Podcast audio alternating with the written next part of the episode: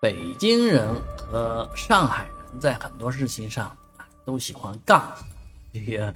毕竟是中国最顶级的两大城市，所以是魔都和帝都之争啊。哎，最近又争上一个事儿了，迪士尼啊，跑到迪士一个北京人跑到迪士尼玩儿，玩够了以后呢，要赶飞机啊，所以打了一个出租车，估计是网约的啊，网上约到的。这出租车呢，并不按他约定的地方去等他，而是另外指定地点啊，让这位女士去他指定的地方去上车。而这位女士一下就发飙了啊，她就说：“在北京不可能这样的啊，在北我们在北京不是这样的，你们上海人待客之道太糟糕了啊！”其实我们去过迪士尼的人都知道。这个接人啊，特别不容易。这个出租车要开到什么地方等啊？就有一那么一个停车的地方可以啊，meeting point 那个地方还不太好找，好多人不知道那个地方啊，而且也离这个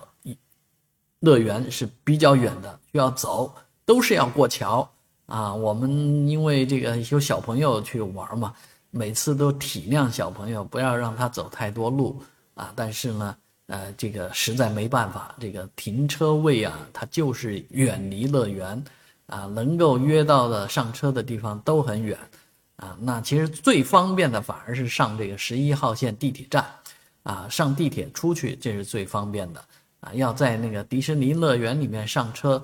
呃，出租车真是不是一件容易的事儿。但是北京人呢也反馈了，说在北京的环球乐园。也这样啊，这个不可能在乐园里面打得到车啊，也没谁没哪个出租车司机就一定要把车开到你的，呃，这个脚下是吧？啊，没那么方便，到哪儿啊，没没那么娇气是吧？很多人也说，哎，你赶不上飞机呢，你直接让飞机开到你面前来啊。浦东机场离这个迪士尼乐园并不遥远，